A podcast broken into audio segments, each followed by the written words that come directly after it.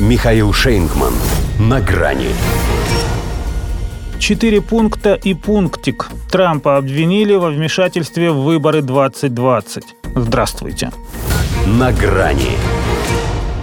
Как оперативно у них работает Фемида. Как живо реагирует на злобу дня. Не успела Америка проржаться от признания бизнес-приятеля Хантера Байдена в том, что Джо Байден, будучи вице-президентом США, подключался по громкой связи к их переговорам с иностранными партнерами только для того, чтобы поболтать с ними о погоде, как она уже тут как тут со своими весами. Предлагает сравнить тяжесть последствий от безобидного трепа отца с друзьями сына о всяких благоглупостях и от пакета из четырех обвинений, каждая из которых тянет, как сказали бы раньше, на расстрельную статью.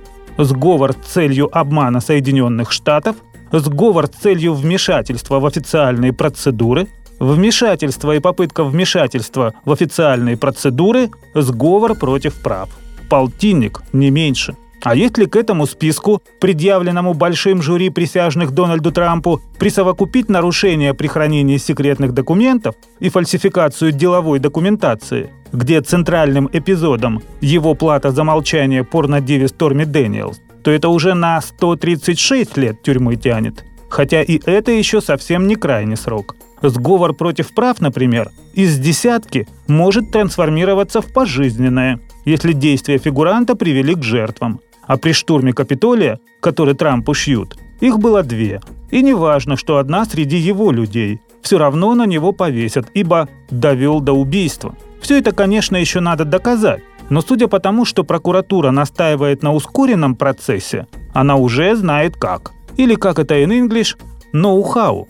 А ноу-хау у них проще пареной репы. Берешь Трампа, помещаешь его в неблагоприятную судебную среду, и репу не паришь, и на доказательства можно время не тратить, тем более, что его нет.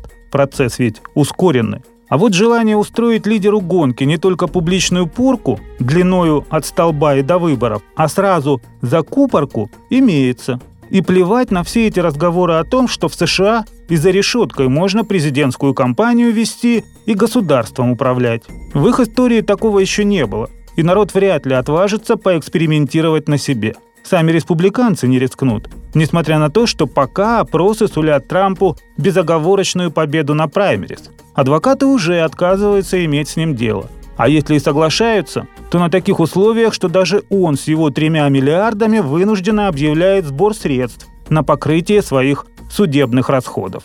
Хотя для него это еще и повод сплотить ряды сторонников, возможно, удачный.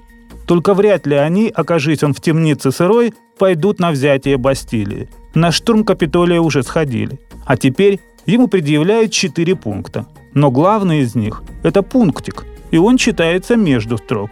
Устраняя Трампа якобы за вмешательство в выборы 2020, демократы неприкрыто вмешиваются в выборы 2024 в расчете на то, что если их самих и будут за это судить, то не раньше 2028 года. А к тому времени или падишах помрет, или осел. Тем более, что в их случае это одно и то же существо. До свидания.